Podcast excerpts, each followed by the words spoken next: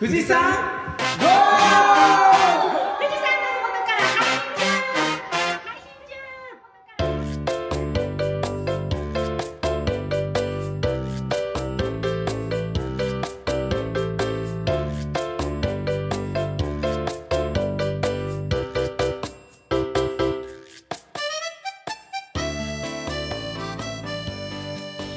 それじゃあ行きます。農道富士山号は富士山のふもと富士宮市を中心にお送りします。パーソナリティはコロナの影響で遠隔収録緊張してますサトゥーとえーコロナの影響で今後の経営のことについて考え直している大ちゃんと出産ラッシュでバタバタだったみーちゃんとコロナが身近に感じてきた麦ちゃんとナの影響で自粛しまくりのやっちゃんの？5人のパーソナリティとさまざまなゲストをお招きしてお送りする農業系ポッドキャストです。せーの。よよろしくお願いします。やばいなこれ。いやーやっぱねタイミングが合わないそう難しいよね。じゃあリスナーの皆さんにちょっとコロナの説明をするので聞いててください。えっとおととい富士宮市でコロナウイルスの感染者が1名出ました。で19時からえっと県の、えー会見があるって言われたんだけど全然情報が入ってこなくて実はその次の日が収録だったんだけどキャンセルをした状況でした。そんな中での収録です。大ちゃんやっぱり英知の村お客さんやばいっすか？そうですね。天気が悪かったってのもあるんですけどうんずっと霧だったんで。まあちょっと今日から晴れたんで動いてくれることを願いつついろいろやってるところです。むぎちゃん今日いい天気だったよね今日は最高の天気でしたうねん。ずっと畑仕事しててポカポカ陽気でウグイス鳴いてて。本当になんかみんなで「今日は最高の天気だね」とかって言いながらはい。みんなでネギ植えてました。コロナが影響するけど外にいる分には全然そんなに関係ないでしょあんまり。そうまあそ密室じゃないからなんか自分たちは平気かなとかって思っちゃいますよね、外にいると、俺ハウスの中だからマウスマママスクしてるよ。あマスクもねみんな結構してますもんね。あそう。そんな中してんうん。いいよ。あなんかしてないとエチケットがなんかしてないって感じがしますよね。ああなんかやっぱ意識高める意味でマスクするの大事だななんて思うよねやっちゃん。どう思う？んみんなでもマスク変えてる？変えてない。はいねえ。なんか私まだ手作りマスクも作ってなくってなんかすごく困ってます。みーちゃんそこらなんかねマスクはうん。その感染のリスクを上げるっていう情報もあるしあウイルスそれからするとマスクって多分意味がなくて、あうんうんううん。うんそうだもんで理系的にちょっと考えてしまうとマスクってどこまで効果あるかなとかってちょっと思っちゃいます。俺全然関係ねえ雑談になっちゃうけどさ。あの前の職業が集団が密集する職業だったもんでもう徹底的にマスクさせるんだよ明らかにね潜伏期間の人がマスクしてないかしてるかで全然感染率はね違う。まあインフルエンザに限ってだけど。でなんかマスクってさおみーちゃん来た。うん。マスクってしてるとさうん。息でなんか湿ってくるからそうそうそうそう。なんかそれにペチョってウイルスがくっつきそう。そういうこと。結局あのねしてる人してる人の息で水分がマスクにつくもんでその人が潜伏期間だった時に周りの人に感染させないだけで外から入ってきちゃうものはかかる可能性はあるみたいなんだよね。ううん。んそんな感じだっつってた。みーちゃんはなんだ今日今日あれ？牛と一緒にいたんだっけ？ずっと夜までずっとねコロナのね情報をすごい探してたんだけど、うんうんうん。今日はす忙しくてすっかり忘れてた。コロナのこと。あそう。子供が子牛が生まれて？そう分娩が続いてて、うん。へ生まれたばっかりの牛にミルク飲ませなきゃなの飲ませ方を教えなきゃなんなくってちょっと今日はバタバタしててあ昨日まーでコロナで病気になりそうなくらい もう精神的に参ってたのにすっかり忘れてた。みんなので思い出した。やっちゃんは一日家いたんだっけ？そう。なんか自粛。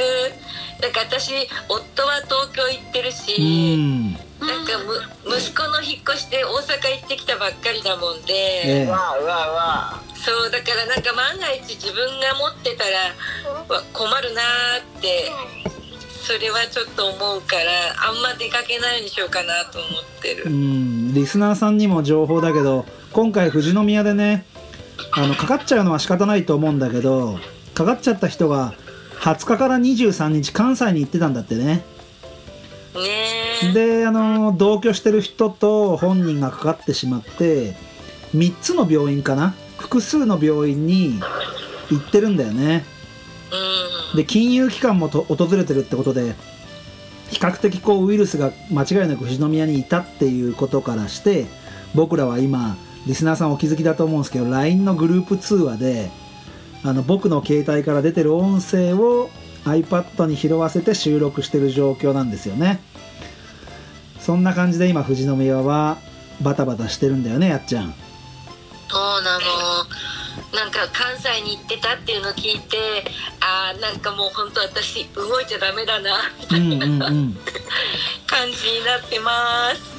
そう昨日だからあの麦ちゃんとかみーちゃんとか大ちゃんは知らないと思うんだけどあのー何かしらの通話を使ってやっちゃんの携帯でガレージバンドを開いて別々で音を取ってそれを合わせて録音できればななんて実験してみたんだよ。うんうんそしたらやっちゃん比較的音良かったよね。うん。うまく撮れたね。うん。だけど今こうやってやっぱ LINE でやるとさっきの麦ちゃんのトークもそうだけどタイムラグがね多分ね1秒ぐらいある。うんだもんで麦ちゃんが喋ってる最中に喋り終わったと思って僕が喋り始めると麦ちゃんがまだ話があるみたいな感じでかぶっちゃうんだよね。うん。うんうん麦ちゃんそんな感じでしょ？そうですね。なんかなんでかわかりました。なんで？これその相手の、うん。えっ、と声を発するときにうん。ここの人喋り出すなっていうのが、うん。合ってると目で見えるじゃないですそうかそうそうそうそう。だけどこの LINE 通話だとそれが分かんないから終わったのか、どうなのかこれからまだ続きがあるのかが見えないからですねこれ。そうだね。うこの機能の問題というよりは、うん大ちゃんそこら辺どう思んやっぱりうーん。音声だけの情報っていうのも難しいですよね。視覚情報でやっぱコミュニケーション取ってるから。ううん。確かに。でもあのーこうやって LINE 通話で喋ってても大ちゃんの声はイケてるボイスだよやっぱり。いつもそれ言いますけど じゃあこんなあ感じで。れ佐藤さんは佐藤さんは何でしたっおけ？おおおお。あのーやっぱコロナの影響でねこの一昨日結局白糸白糸の滝養魚場のねリエさんと収録したかったけどそれがぐじゃぐじゃになっちゃってさなんか最近俺の中で生きがいがポッドキャストだったもんで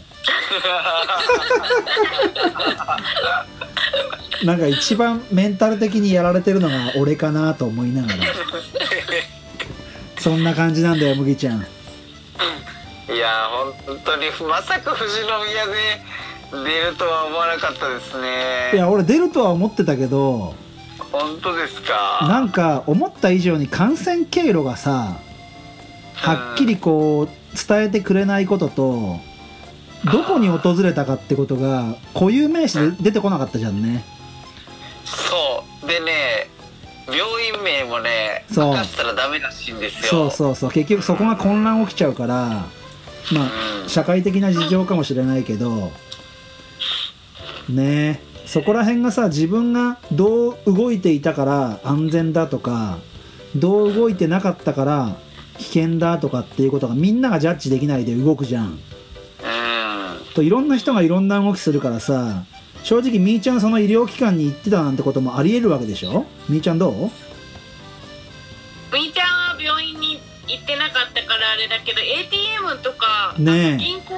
うん。なんかうん行ってたりとかしてたなんて言ってうん怖いなって思っちゃう、そうだよね。しかも噂とかがすごい巡って北部の人とかうん。なんかいろんな噂が来ちゃうからデマがデマがね僕のとこにもね2件ぐらい来ましたよ。うんうんえ海外からの帰国者とかそれさあ俺喋っちゃうけどその後10人目の感染静岡県10人目の感染者で出た菊川市の女性がアイルランドからの帰国者なんだよね。そのあの情報の時間差がさ30分ぐらいあったんだよ。富士宮市が9人目10人目がアイルランドからの留学生で帰国者っていうところが時間が全然なかったもんで多分そこの情報がかぶっちゃって帰国者っていう風になっちゃったんだと思う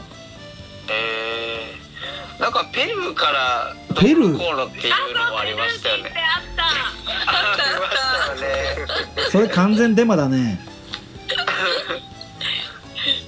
すごいなと思ってどうやったらそんなになんかみんななんかいろんなことを、うんうんうん。でも歯もないことが回るんだろうと思って。麦ちゃん何から情報を得てた？なんかね僕いろんなグループうん。のメッセンジャーとか LINE とああかはいはいはいはいはい。からなんかいろんな人から注意してみたいな感じで回ってきましたね。大ちゃんどっから情報を得てた？ー自分もグループの他のグループとかから流れてきたあ情報であキャッチしました。やっちゃんは？同じです。へえ複数のグループラインですね。みーちゃんは？う私はなんか人のまた聞きうん。でニュースになる前にコロナの人出たってっていう噂を聞いてうんうんうん。であデマかもなって思ったらすぐニュースに出てきたからやっぱり田舎の情報って結構正確だなとあ思って。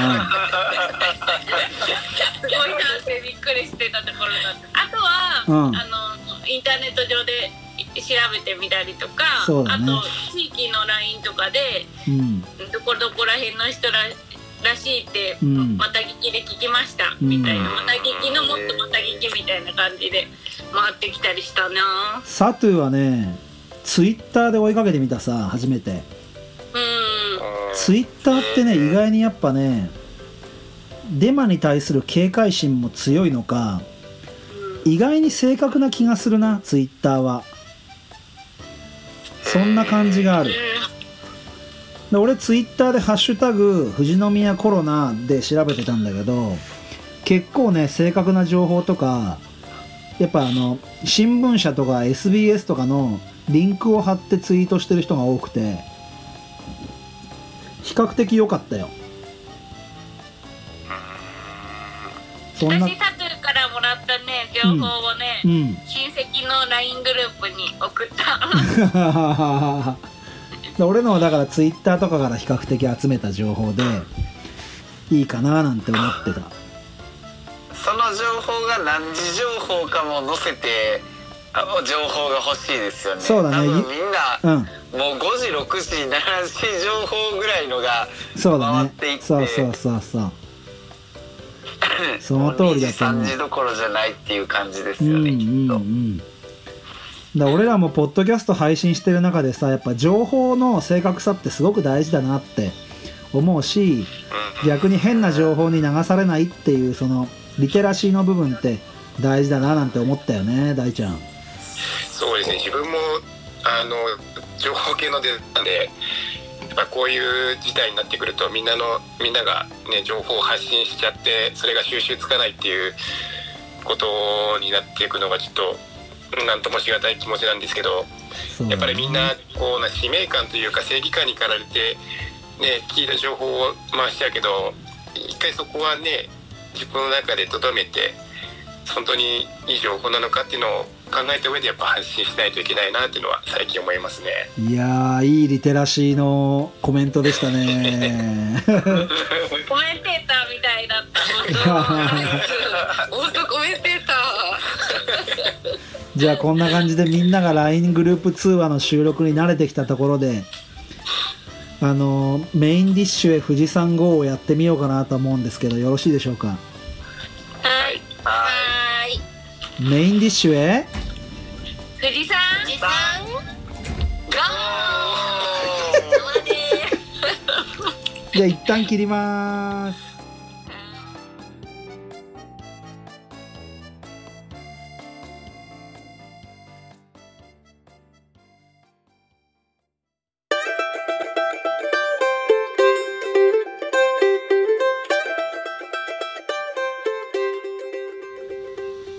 メインディッシュです。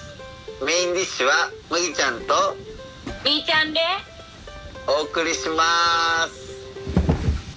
このメインディッシュはですね、えーこの前先月農道富士山号オフ会を開催した感想とかこう今後の発展とかについてえー喋っていきたいなと思います。みーちゃんこの前オフ会はどうでしたか？結構人数集まりましたね。全集まりま部したでね。全部で何人だっけさと16人。16人、うん。おおすご。なんかラ農道富士山号で私たちはみんなとつながってたけどああやってやっぱみんなで集まってつなんか自分たちが話した人たちが集まってるのってなんかちょっと不思議な感じだった。うんうん確かに。なんかみんなこう農道富士山号で出ていただいた人たち。プラス出ていただく予定の方プラスポッドキャスター2名。みたいな感じでしたよね。それで全員で16名。すごい人数ですよね。みーちゃん。みーちゃん。結構人数がいてそのポッドキャストでは聞けない話とかも聞けたりへえその頃の方の話した人の新しいこととかも聞けたりうーん。あの藤山ハンタビールの深澤さんとかはうん。牛乳でビール作ってみたとかそういう話もあしたりとかして。ー牛乳ビール僕も飲みましたよどんな味だった？うーんと牛乳うん牛乳っていうよりちょっとヨーグルトっぽい味かな。やつはも飲みましたよね。飲んだ飲んだなんかね すごくこうその乳乳酸菌みたいなこうほんのりこうふわっとあのねカルピスじゃないけどああいう匂いがふわっとするんだけど味はビールみたいな。面白かったねまぎちゃん。なんか不思議な味でしたよね。うんうんうん。ちょっと酸味もあってみたいな感じですかね。うんうんうん。ビールなのに。と三島のポッドあれ三島って言ってよかったんだっけ？ノーアルとかの？2人。うんうん。も来てどうだった？まさかそのノーアルの2人が来てくれるとサトゥ以外は知らなかったのでみんなびっくりしてましたよねそして何よりノーアルタカの2人がなんかとてつもない会社の農業生産法人で働いているという衝撃的な事実がみんなを驚愕させていましたね。みーちゃんは2人とはいろいろ話できました？うーんまだ、うん、そんなに農業の方来たばっかりみたいな話はしてまだそんなに深く農業の話はできなかったあじゃあこれからもっといろいろと。ていうか僕はね実はまだノーアルタカ聞けてないんですよ。なんか Google のポッドキャストではちょっとまだ聞けなくてなのでちょっとお二人がどんな話をしてるのか興味があるんですがなかなかまだ聞けてないです。私もまだ聞けてなくってここ最近ちょっとそのポッドキャストを聞きながらできる作業がなかなかできてなくって早く聞き聞きたいなって思うんですけどなんかちょっと座敷わらしみたいな声が入ってるけど立ってるのかじゃあ麦ちゃんでしょ？麦ちゃんちでしょ？麦ちゃんち。いいじゃん最高。そう子供たちがちょっとね暴れてます。メインでこう声かけいろいろもろもろ全てやっていただいた。サトゥはどうでしたか？お。オフ会。じゃあまずノーアルタカの話だけど。ノーアルタカね第3回配信してくれて僕らに会った後の収録だったんですけど農道富士山号についても第3回で話をしてくれてるのであのー楽しみにしてくれてるといいいいかなと思います。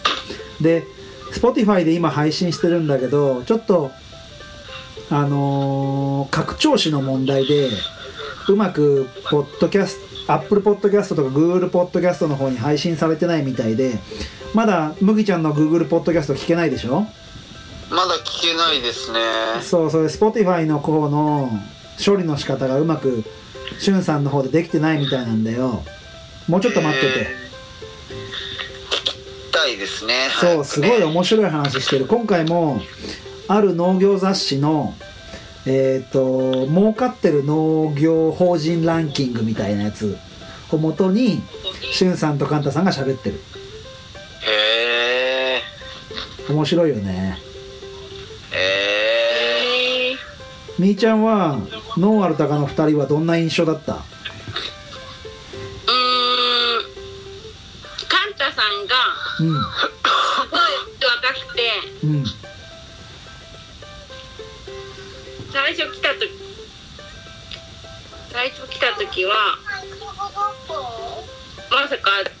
んなに若い2人でやってると思わなかったな。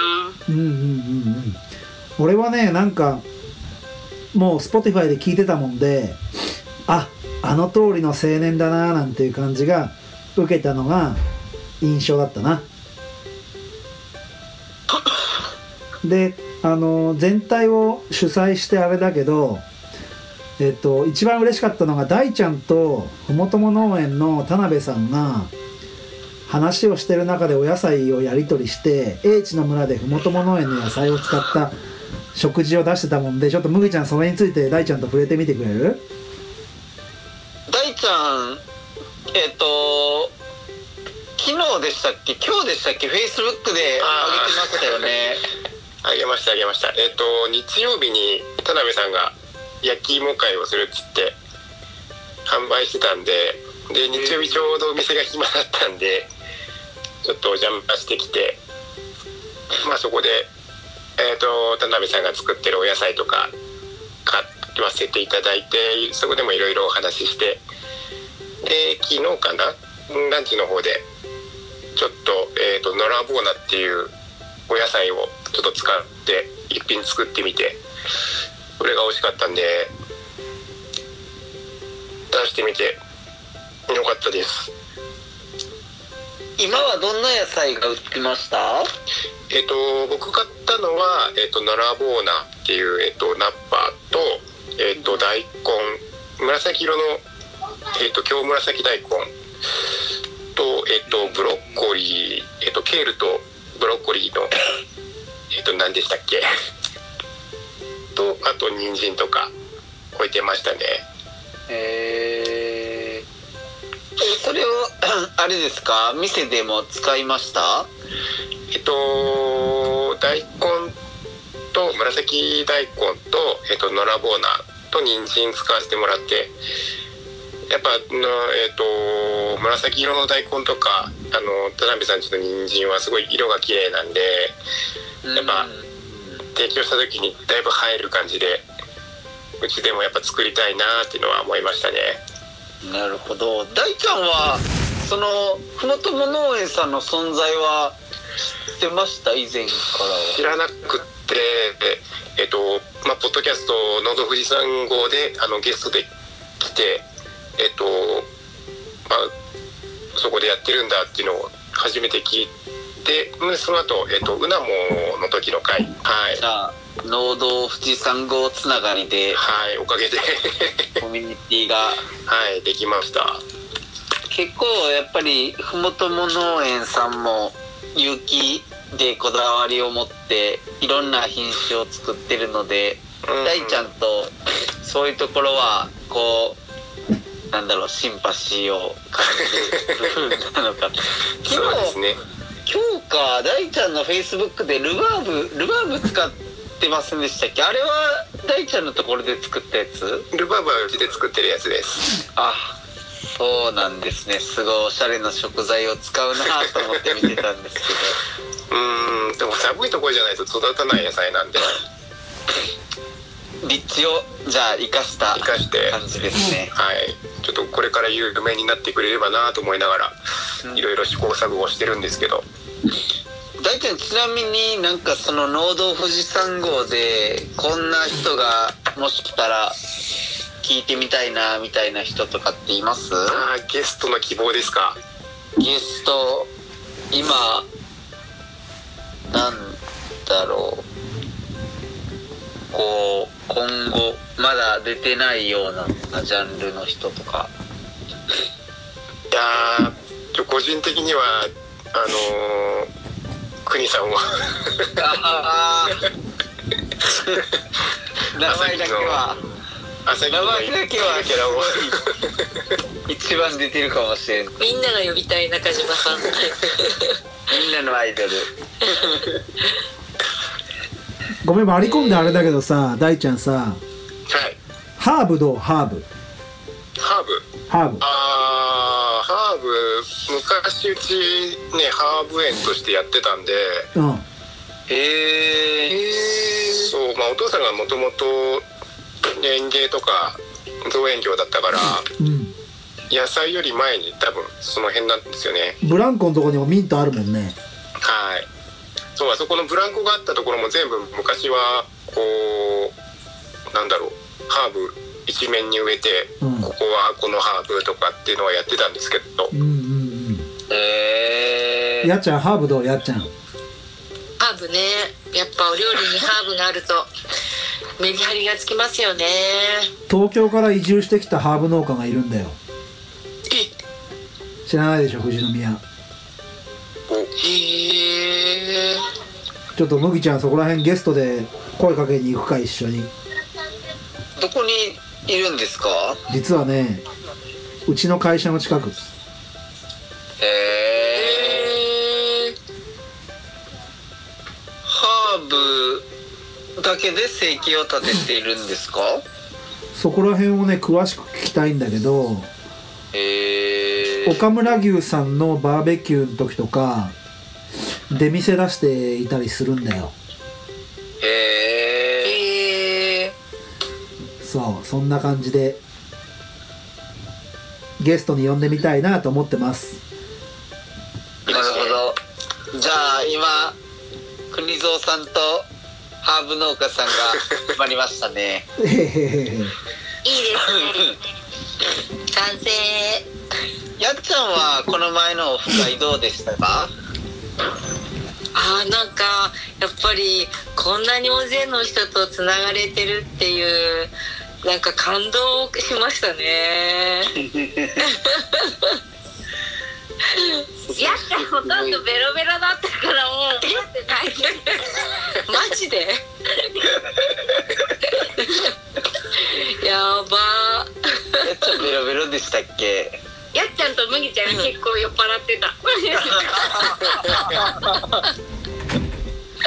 でもみんななんかすごい楽しそうにあの農道富士山号を通じて話してくれてたのですごい良かったなっていうふうに思いました。そうですね。でゲストとゲストがつながってその H の村とかだったりあのふもとも農園さんみたいな感じでそのゲストの合体作みたいなのがいろいろできていくとまたそれも農道富士山号でもっと紹介できたらいいですね。うん。なんかそうですね。あの今そのパーソナリティとゲストだけどなんかリスナーの人たちも参加できるようなまあ前から言ってるフェスみたいな感じでこうでもっと楽しいかなっていうふうなのもなんか僕はちょっと思ったりしましたね。うんうんで 今後の発展系としてサトゥが案を出してくれたんですが実は俺がツイッターでいろいろ宣伝していく中でさまざまなポッドキャスターの人たちとのつながりが農業系だけじゃなくてできてきてるもんでそのえポッドキャスターっていうくくり？農業系じゃなくて。で声かけてもいいかなって思っています。ー、なるほど。いいと思います。うん。なんかね静岡にうん。ポッドキャスターって僕の知る限りでもあと数人いるんですよね。おお実は。何系のポッドキャスト？何系？あ僕が知ってる人？そうそう。美術？こう。なんか美術だって想像がつかなかったなんでアートワークとか書いてもらえたらラッキーじゃん。アートワーク番組のさ今俺が手書きで書いた富士山のマークのあれあるじゃんね。とかステッカー今俺がなんか適当にやってるけどそういうのそういうポッドキャスターの人から書いてもらったらすげえ嬉しいよね。うんうん最高じゃん。確かに。そういうことやりたいんだよそういうことが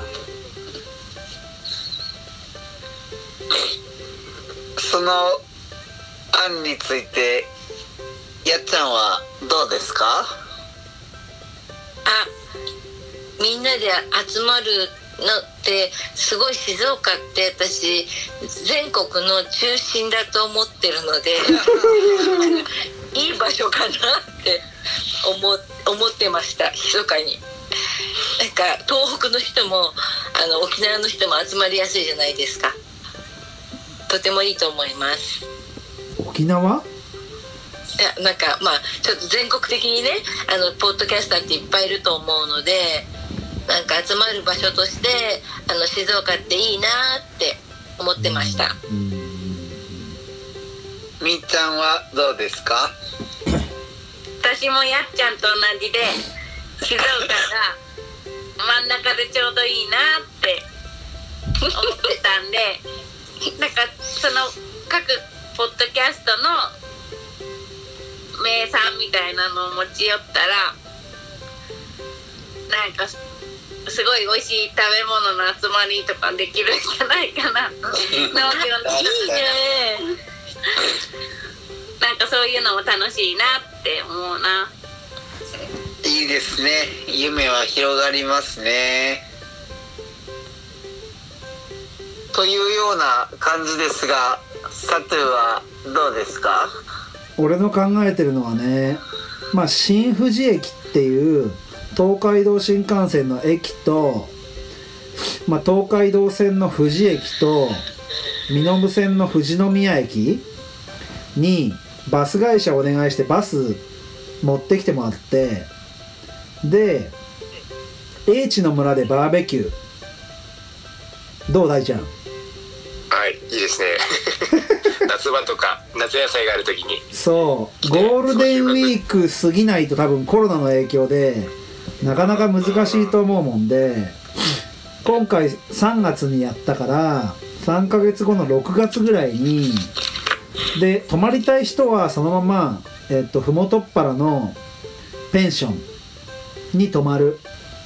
で次の日バスに何時に迎えに来てもらって富士宮駅富士駅新富士駅に送ってもらうみたいな感じでまあそこはお金はそれぞれの方になっちゃうけど農道富士山号オフ会プラスツアーみたいな前みーちゃんとかが言ってたバスツアーの前段階ができたらどうかなって思ってんだけどみーちゃんどうかな？いいですね。うん。まずはあの自分たちの仲間から集めてで参加してもらった人にまあアンケートを取ってもし農道富士山号のバスツアーをやるんであればまあこれを入れたらいいなとかこれを削ったらいいなっていうのをポッドキャストの仲間から聞いて案を作って最終的にメインのルートを決めるっていう感じで。やったらいいと思います。もちろん車で直接英知の村集合でも全然いいんだよ。それもあり。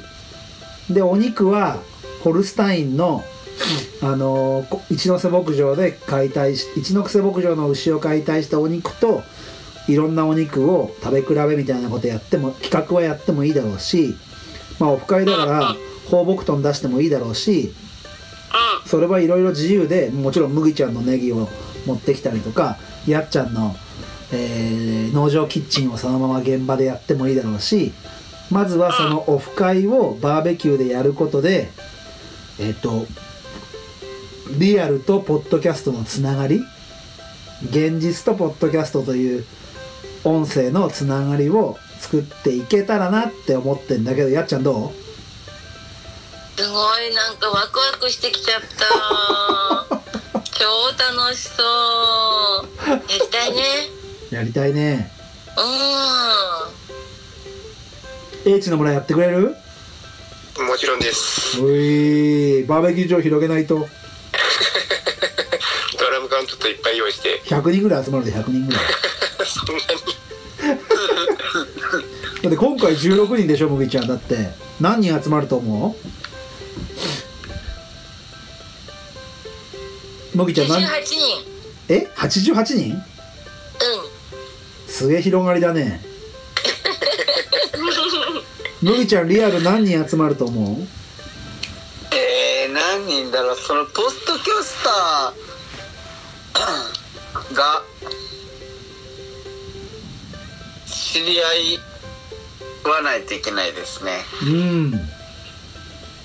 すぐつながっちゃうよなんかでも割と東京と九州に多いイメージですけどねポッドキャスター。それがさ愛知がいるんだよ愛知が。とりあえずコロナが落ち着いてほしいですね、早く。ほんとそれよ。コロナうつですねみんな。うん。じゃあみーちゃんと麦ちゃんにお返ししますからみーちゃんと麦ちゃんで展開して。どうですかみーちゃん何面会して？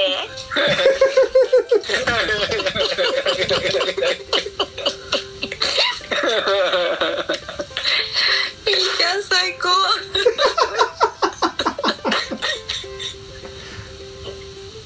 じゃあそんな感じですかね。じゃあメインディッシュはこれでいいですか？はい。じゃあみーちゃんがデザートへ富士山号で行きますか？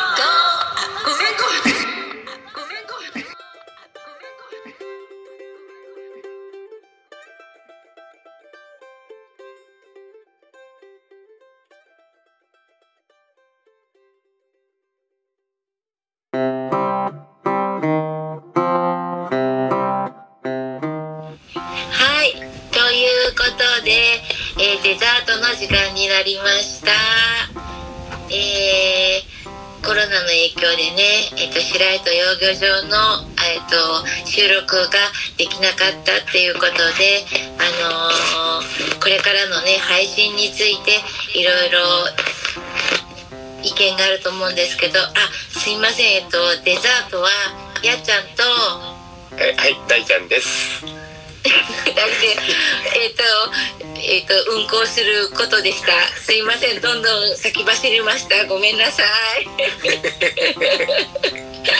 な慣れないちょっと収録体制なんでね。そうだね大ちゃん。まあまあまあまあ今後のことについていそう。ろいろとそう。こういう状況なんでね。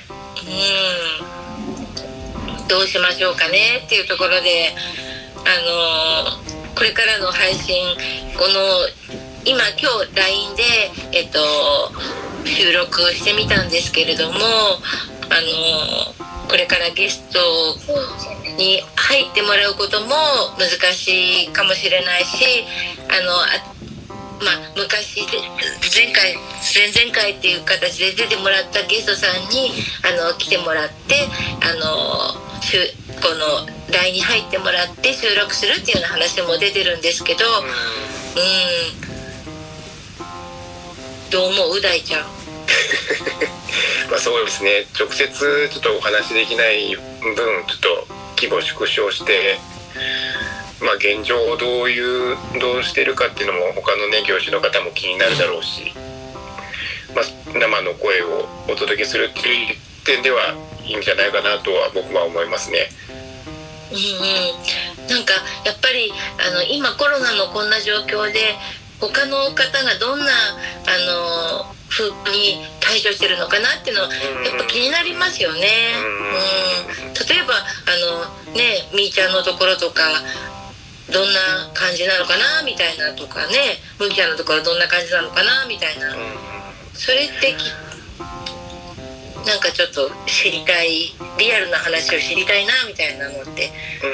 うん。逆にこういう機会だからこそ。うんうんうんねえみーちゃんどう？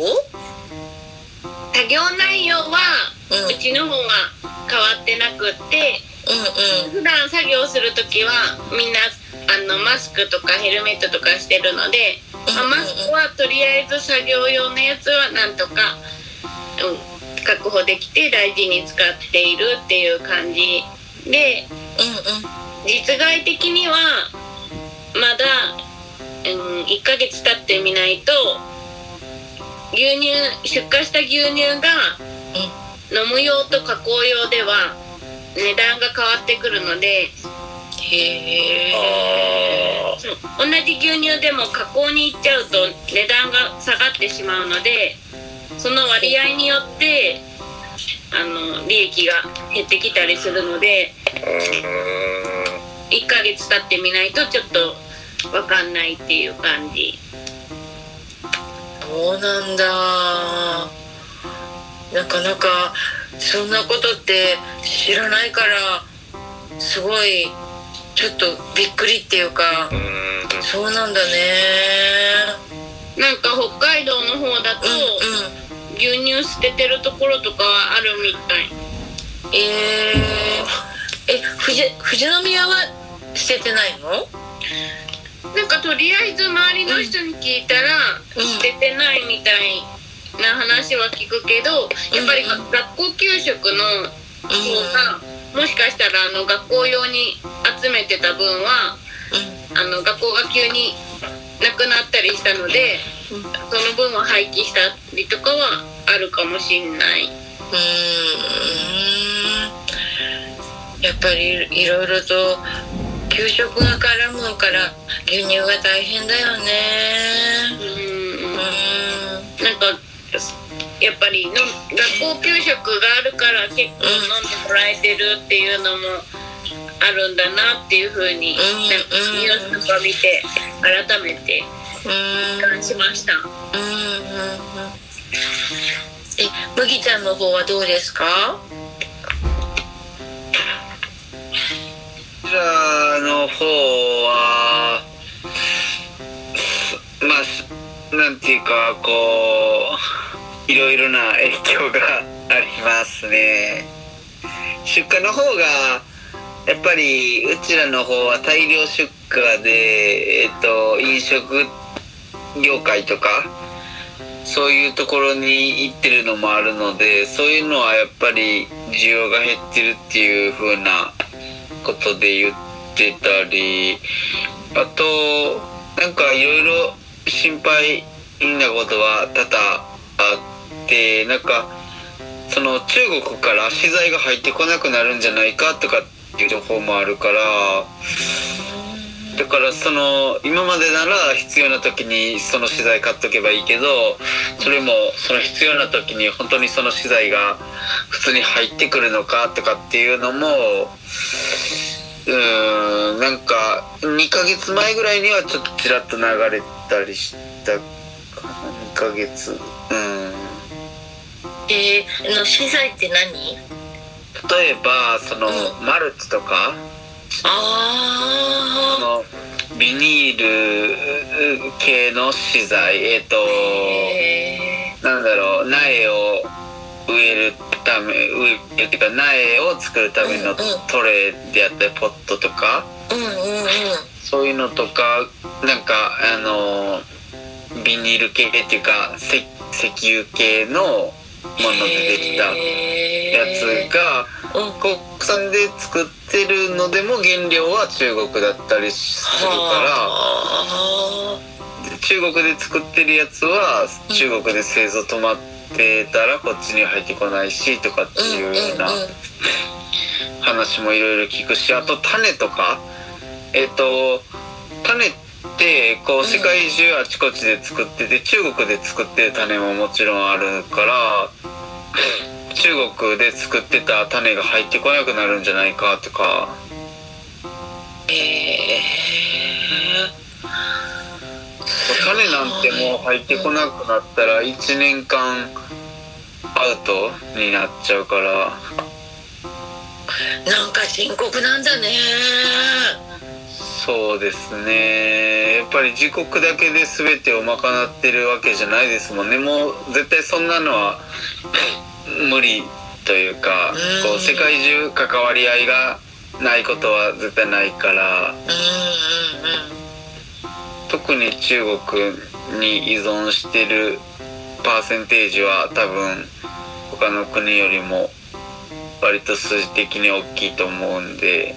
ういろいろなところで影響が出てくるみたい。あとなんかあのみーちゃんところとかは技能実習生が来てるけどなんかそういう人たちも入国できないから人手がみたいなニュースも聞いたりするけどみーちゃんところは大丈夫？うちはギリギリセーフで1月に2人ベトナム人の子が来てて技能実習生の人数は打ち渡れてるんだけど5月と6月に帰る予定だったあの2人の技能実習生の子たちがちょっと予定より帰るのがうん遅くなりそう。でも他のところだとなんか実習って入んなくってちょっとた大変みたい。うーん。そんな話聞きますよね。うん。んやっぱすごいつながってるね。なんか、うん、なんか牛の餌も今は問題なく来てるんだけど、うん、状況によっては届かなくなっちゃうかもしれないから多めにちょっと頼んだりとかしてうんる感じ今。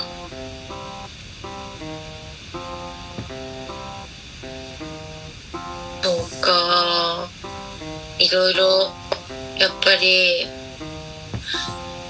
日本だけじゃないね。世界とつながってるんだよね。今の経済って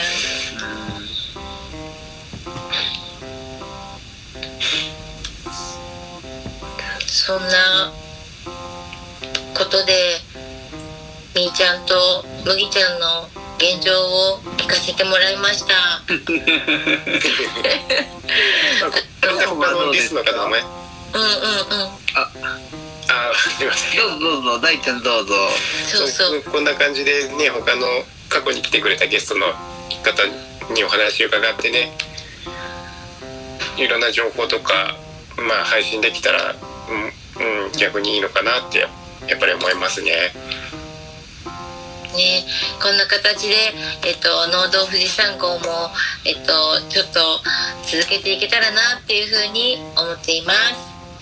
えーそれでは農道富士山号ではリスナーの皆さんからのメッセージを、えー募集していますご意見ご感想質問など、えっと何でも結構です、えー、ツイッターでは「ハッシュタグ農道富士山号」をつけてつぶやいてください。Facebook のページもありますのでいいねしてくれたら嬉しいです、えーそれでは皆さんあそうだった。G メールもやってます。えっ、と農道富士山号。えーえー NOUDOU223 アットマーク gmail.com になってます。えーえー皆さんのご感想を、えー、とお待ちしています。えーそれでは皆さん次の号でお会いしましょう。で OK かな？また来週へ？またまた来週へ。富士山ゴー。